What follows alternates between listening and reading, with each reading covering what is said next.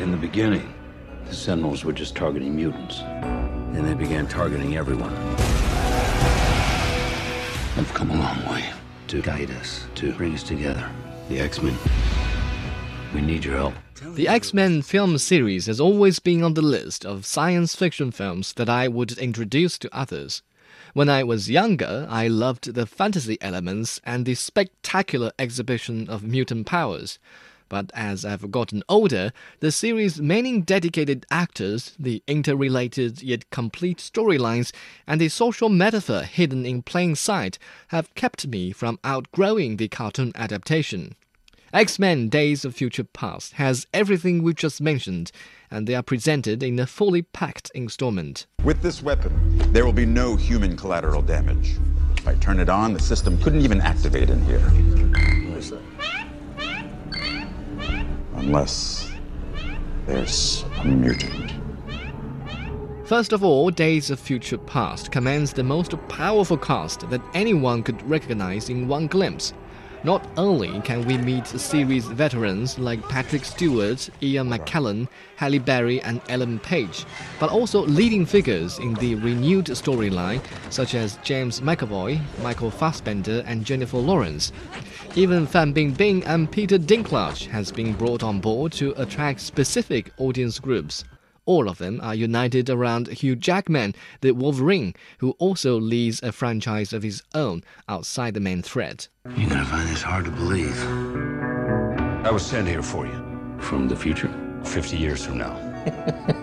Could you give me that one more time, please? If the actors and actresses are not enough to coax you into cinemas, then you should definitely give a fair chance to the story. After the 2011 First Class entry failed to kickstart the new franchise, the producers still seem determined to give it another shot. What they have in mind is something like the Star Trek reboot, where new stories take place in an alternate timeline. But unlike Star Trek, the X Men crew seems much more devoted, as they've enlisted the elder generation to appear on both ends of the film to underpin younger faces. The special effects at the beginning and near the end are remarkably refreshing, but they serve only to highlight the development in between. Time's up.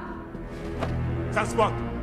The spectacles in the middle of the films are relatively modest because the focus is placed on character development. Upon first appearance, James McAvoy as young Professor X shows up without his iconic wheelchair, his psychic power, and above all, his typical and unyielding compassion for all. Days of Future Past is all about how he learns to give up the ability to walk and pick up his responsibility as a leader. It is exactly this dilemma that distinguishes the X Men series from just another superhero movie. The idea that even powerful mutants need to make difficult decisions allows the story to appeal to real human sentiments. You sacrificed your power so you could walk. What do you know about it? I've lost my fair share. Huh. You've no idea what I've done. I know that you took the things that mean the most to me. Well, maybe you should have fought harder for them. If you want to fight, Erik, I will give you a fight! Let him come. You abandoned me!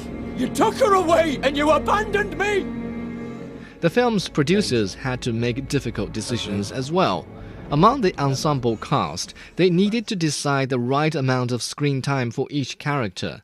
Perhaps the viewers would like to see more of the distinct villains, but that's too much to be achieved within two hours. I said the school's closed. You need to leave. Not until I see the professor. There's no professor here. I told you that. Look, kid, you and I are gonna be good friends. You just don't know it yet. As usual, X Men Days of Future Past dwells on the social dilemma about the rise of the minority. The film has not achieved a major breakthrough in this discussion, but that is not to be expected from blockbuster superhero films.